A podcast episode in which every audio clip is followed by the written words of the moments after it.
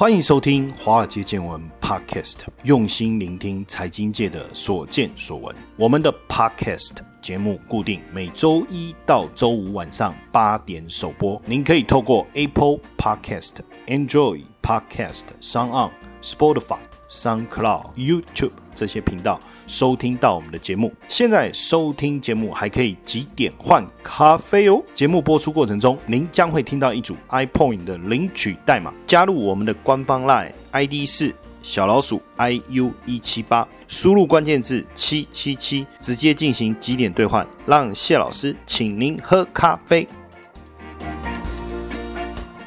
大家好，大家晚安。欢迎收听《华尔街见闻》Podcast，我是谢承彦谢博士哦。上个礼拜五啊，美国又迎来了黑色星期五哈，Black Friday。很奇怪，为什么每次崩盘都在星期五？所以就被称为黑色星期五。那上个礼拜五，道琼指数啊，盘中一度大跌超过六百点，高低震荡将近九百点。虽然说最后只有小跌一百五十点哦，可是整个上下震荡的一个幅度啊。非常非常的剧烈。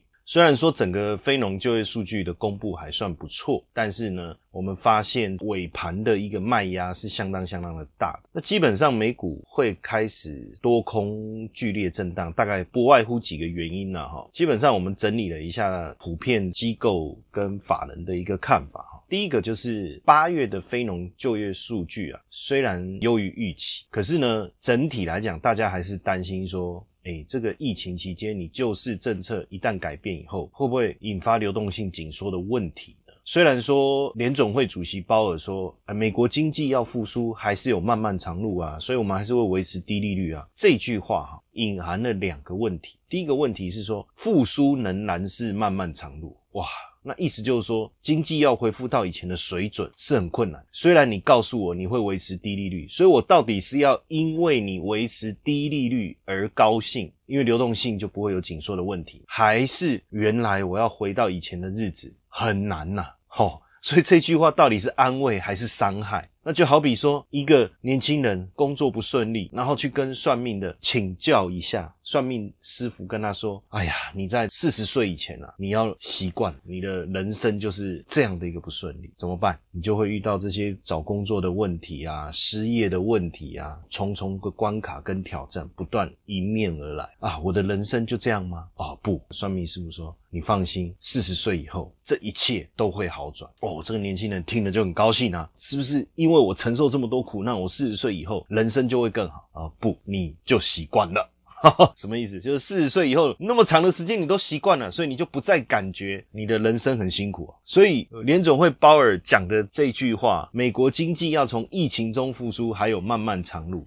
那我们都会维持低利率来支持经济，是不是告诉我们我们要 习惯这件事情？所以我觉得这可能也是大家冷静想一想，这句话其实是有很大的一个问题，开始去想，哎，这样好像不太对，对不对？这第一个，再来就是说市场整体的一个估值啊，我们叫 valuation，就是我去算本益比也好，股价净值比也好，你这个公司该有什么样的一个价值，我给你什么样对应的股价，目前评估出来，我们讲本益比也好，股价净值比也好。是不是太高了？因为你科技股一直涨，一直涨，一直涨，所以当大部分人都偏多买进，大部分人都只买不卖，一旦获利的时候，是不是会变成只卖不买？所以这个时候，只要任何风吹草动，一旦大家想要获利了结的时候，卖单大出笼，就会引发空头的反扑嘛。这也是一个很重要的原因。再加上现在基本上大家两个概念嘛，一个是 ETF 的操作嘛，另外一个是城市交易嘛。那城市交易一旦触发了。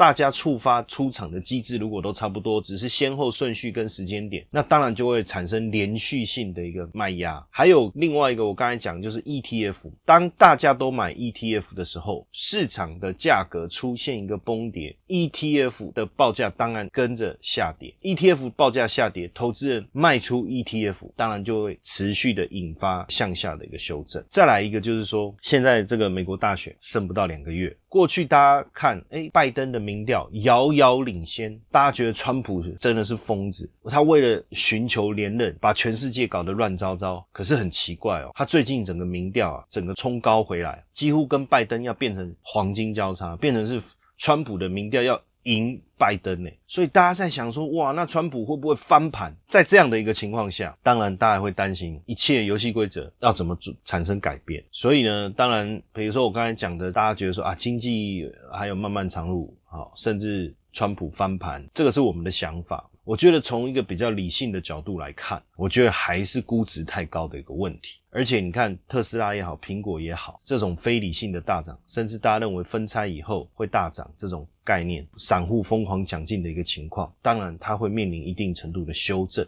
我觉得这是比较合理的。那但是到底是不是泡沫的一个破灭，从此就要崩盘？我觉得倒也还未必。但是在这个地方呢，我们也开始听到大家在谈所谓的避险，股市涨多了，你手上有很多股票，你要开始避险。但我先讲一个想法啊，避险就是规避风险嘛。那我简单讲，人多的地方你不要去，就不会产生风险了嘛。夜路走多会遇到鬼，那你不要晚上走路就不会遇到鬼了嘛，对不对？你为什么台风天还要跑去海边钓鱼？结果风狗浪一来就把你卷走？哎，这样讲又有点偏激喽。因为有时候风险不见得是在这种极端的情况下才会发生啊。我股票又不是在现在一万三才买，美股我也不是现在才买啊，我可能很早就持有，而且我本来就打算长期持有啊哦。更简单来讲，你总不能因为担心做。飞机发生空难就不出国旅游吧？哎，也有道理。所以避险似乎是一件必须要做的事情。但说这个避险，用英文来讲叫 hedge 啊，叫对冲来讲，到底怎么做会比较完美？很多年前我在自营部的时候啊，我们曾曾经呢，因为市场的状况不明朗，我们就增加了避险的部位进去。等于说我手上有很多股票，那我同时呢，利用期货或是选择权去对冲可能下跌的风险。那当然，我的期货是空单，或是我的选择权是偏空操作的一个部位。结果呢？最后市场的下跌没有发生。或是根本没有我们想象的严重，那当然我们的避险部位就必须把它拆掉，而且这个时候避险的部位一定会面临损失。这时候老板就问说：“哎，你为什么要做这个部位呢？”因为我们要对冲风险，我们要避险。哦，很有道理。那风险有没有发生呢？嗯，没有。那没有，为什么要避险呢？哎，有道理。这个好像说坐飞机为什么要买保险？哦，因为避免发生空难。不要讲空难了，这讲的那个好惨。我们讲旅行平安险好了。万一行李丢失了，保险公司给你理赔。结果旅游回来行李也没遗失啊，啊，那你干嘛保险？话不是这样讲，风险是未知的。如果风险是已知的，那我不要做投资，我就不会面临这个风险；我不要去参与，我就不会面临这个风险。避险的概念背后本来就隐含着一个未知数。接下来就是我们今天的彩蛋时间，iPoint 领取代码 C 数字零零一五。活动详情呢，请到下方的说明栏观看。那所以，我们这个时候就要来讨论：那如果避险这件事情是为了保护事情发生以后所带来的一个风险，请问我这个保险的动作？我这个避险的动作，我应该在风险发生之前操作，还是风险之后操作？你总不会跟我讲啊，呃，我车祸了，我才去买医疗险，不会嘛？啊，我生病了，我再去投保保险，保险公司也不会理你。我癌症了，我要去投保癌症险，人家也不理你。所以一定是在风险发生之前，我们就要去做这个动作，所以才叫做避险。但就投资这个层面来看的话，如果我们真的要做避险，避险的这一个工具啊，它必须符合几个要点。什么要点？第一个叫做对等性。什么叫对等性？也叫做联动性。简单来讲，我手上有台积电，这时候我想要避险，也就是说，万一台积电跌的时候，我可不可以不要卖我的台积电？但是我的损失不会一直扩大。好，那你说我今天买了台积电，那我要怎么避险呢？啊，当然最简单来讲，我就是放空台积电呢。所以我买进台积电的股票亏损，我放空台积电的股票赚钱，两边刚好一赔一赚，金额一样抵掉，这个叫对等，这个叫联动性。那你说，哎，我买进台积电，那我去放空，比如说联电好了，结果台积电跌了，放空联电，联电涨了，哎，这个没有对等，没有联动性，就反而亏损。本来是要避险，反而亏损更大，这样也不行。但是刚刚我们在讲。买进台积电又放空台积电这件事，很多人就会说：“哎，老师，这怪怪的。”当然了，我先举例这个对等跟连接性、联动性，再来就是我们要讲的，就是说杠杆的概念嘛，叫做我去保险的成本嘛。你说我为了保护我一百万的资产，所以我去投保一个保险，保险的理赔呢，就是当我一百万资产损失的时候，他会赔我一百万。OK，这个叫对等，叫联动性。好，这个没有问题。可是这时候你就问说：“那我要获得这一百万的理赔，那我的保险费要缴多少？”呃，一百万，这什么东西啊？我花一百万然后去投保一个一百万的保险来保护我的一百万，我们讨他们派，没错。所以刚才台积电的例子，我们是不是觉得怪怪的？意思就是说，你的避险的工具有没有具备杠杆的效果？所以你就会发现说，现在我们在谈避险，大部分人讲的是什么？就利用期货。如果我今天做的是台湾五十，那跟指数的联动性比较高，那我可以用台子期，对不对？如果我做的是 A 股，那我可以用 A 五十的期货来做避险。那如果我做的是台积电，我可以利用台积电的什么股票期货。或者是权证来避险，我做的是指数，比如说我做的是 S M P 五百，我可以用 S M P 五百的选择权来做避险，因为我刚才讲的这几个工具啊，它都有具备杠杆的效，也就是说，我要获得一百块的理赔，我可能只要十块钱的保费，五块钱的保费，或是一块钱的保费。所以如果在这里面来看，当然期货的杠杆跟选择权的杠杆，或是期权，我们讲 option 来做一个比较，option 的杠杆是最高的。它的保险的成本是最低的，这是一个杠杆的效果。再来另外一个，我觉得更重要的考量是什么？叫做保险支出是否固定这件事情。什么叫保险支出是否固定这件事情？用数字来举例哦。那我用台积电来举例，当然大家在听，所以可能讲到数字的时候，一下子我们不好转。但是我我慢慢讲，你如果手边有纸笔，你可以抄一下，跟着算一下。看这个概念能不能理解哈？当然，为了方便大家的计算呢，那我都会用刚刚好的数字哈。比如说，我举个例子哈，比如说台积电，假设一张是四百二十块钱，那我可以用股票期货来避险。那股票期货呢？一口就是两张，所以呢，四百二一张等于是四十二万，两张就是八十四万。假设我买了两张台积电，我用掉了八十四万，或是我现在涨到了四百二十块钱，我台积电价值八十四万，因为我买了两张。那因为我担心台积电下跌，所以我必须要避险。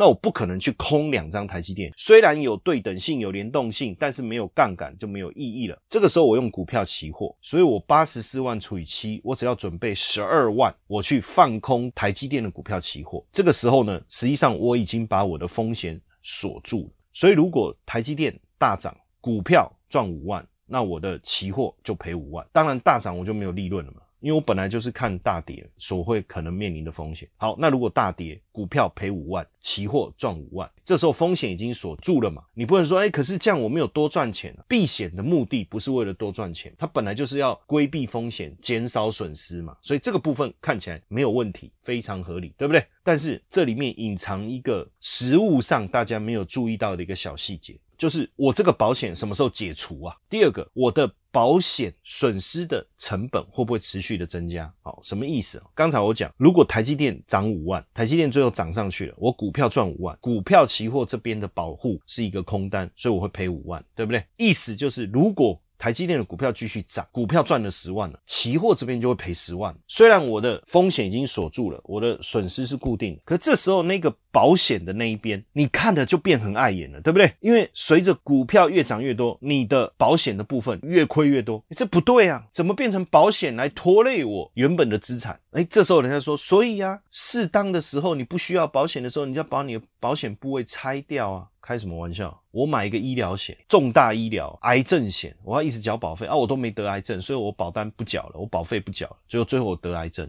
那请问，那这样不对啊？我什么时候会发生？我本来就不知道，所以我才用保险来预防未知的风险呢。那我现在买了这个空单，也就是说我进场放空做空了，结果呢，股价持续大涨，反而我的保险部位产生损失啊，越亏越多，越亏越多。然后你告诉我，你要自己注意啊，什么时候要拆啊？如果我的技术这么好，我甚至我的空单什么时候要进去保护，然后空单什么时候错要赶快走，空单跌下来什么时候获利了结，就是我很厉害嘛，我很会操作嘛，我就搞 A 嘛，那我根本就在股市大跌之前先把股票卖了不就好了吗？啊，等股市大跌以后低点我再承接，这样不就好了吗？那我还做什么屁保险？所以保险背后真正的精神，万一事情没有发生，我们担心的下跌没有发生，股市持续大涨的时候，我的保险成本应该不能。持续的增加，所以其实我觉得最好的保险是什么？应该是选择权，或者是股票的权证。当然，在台股而言，如果有个股的选择权，我觉得更好，因为权证毕竟是跟自营商对坐，这中间都还有一些潜在的问题。哈，这个以后有机会啊，我再跟大家分享。谢承彦老师寻找接班人计划，操盘领航员。开创斜杠收入线上说明会，搜寻赖好友 at iu 一七八，输入关键字八八八。那如果今天有股票的选择权，举例啊，我买了一堆特斯拉，我担心特斯拉下跌，我手上有特斯拉的股票，比如说我有一百万特斯拉的股票，那我担心特斯拉下跌。所以我就花五万块去买特斯拉的 put，也就是说，万一特斯拉大跌的时候，这个 put 可以补偿我的损失。但是呢，我的股票大跌，我还是不卖哦。结果呢，股票真的大跌，我一百万损失了二十万。但是我买特斯拉的 put 叫做看跌的选择权，结果特斯拉大跌，我当初花了这五万的成本所买的选择权补偿了我二十万。诶，所以变成我股票这边的损失，我就不用担心了。那万一呢？股价持续的大涨，根本都没有跌，我的股票是不是赚钱？但是我的保险成本是多少？就是我买选择权的这个成本就是五万。最后特斯拉大涨，再涨二十万，我赚到我的保险成本五万，我只是少赚五万而已。我觉得这才真正符合所谓避险保险的精神呐！我要再讲一次哈，就是现在有很多的媒体也好啊，哦，电视的财经节目也好，或者是网红也好，有很多人在现在开始分享你要怎么避险，你用期货去避险，怎么样怎么样怎么样做，这个我真的都不反对。我一直强调一个重点，实物的操作你必须去想它背后真正的合理性，也就是说做不做得到。就我刚才讲的，我买了两张台积电，然后我去放空一口台积电的股。票期货，台积电真的大跌了，我股票期货补偿了我的损失了。OK，看起来是很有道理的操作。这时候我提出两个问题，第一个问题是我的空单什么时候回补？那你就要懂一些操作的技巧。你说这有什么难的？如果你连这操作的技巧都不懂，那你还进来跟人家混什么？对不对？这个好像也有道理。但是我问的第二个问题是，如果我们担心的下跌没有发生，结果它持续的上涨，请问我何时解除我的避险？那万一涨势比我们想象的凌厉，或者是我再问一个问题，哎，后来股票就涨了，那就不用避险了，所以我就把避险拆掉了，结果它又跌了啊，我又进来避险了，结果避险了以后，哎，它又涨了，那到底在干嘛？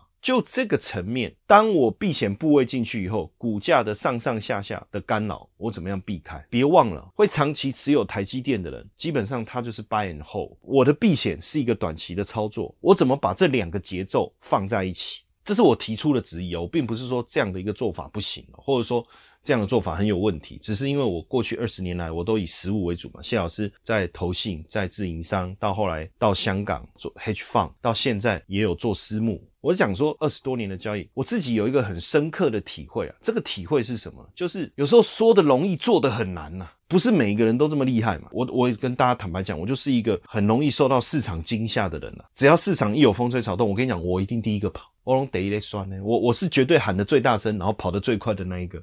就是大家喊杀往前冲的时候，我是往后跑的那一个。我也坦白讲，我就是天生胆小又怕死，然后又想赚钱的那一种人。我也不怕跟你讲，老师你也这种你属啦，啊对，就骂我嘛。我说对啊，我就是属辣，不然呢，探情无手，细命爱狗，所以我才会跟大家讲说，我真正要做保险，我应该是用什么方式来去保？我觉得应该是回归到避险，就是回归到保护风险的那种机制嘛，有限的避险成本嘛。合理的保险理赔嘛，联动性要好。如果我们从这几个角度去看，其实我觉得真正好的一个避险的工具，其实是什么？其实是选择权。反而我觉得在这个时候，大家应该真的要避险，应该用什么？选择权是这个概念。当然，如果我用选择权去避险，还有一个更大的一个效果，其实不只是对等性啊，甚至它还有爆发力。也就是说，当股市大跌的时候，它不是赔给你对等的金额，它甚至选择权的爆。发力出来的时候，你可能拿到的理赔是远超过你的损失，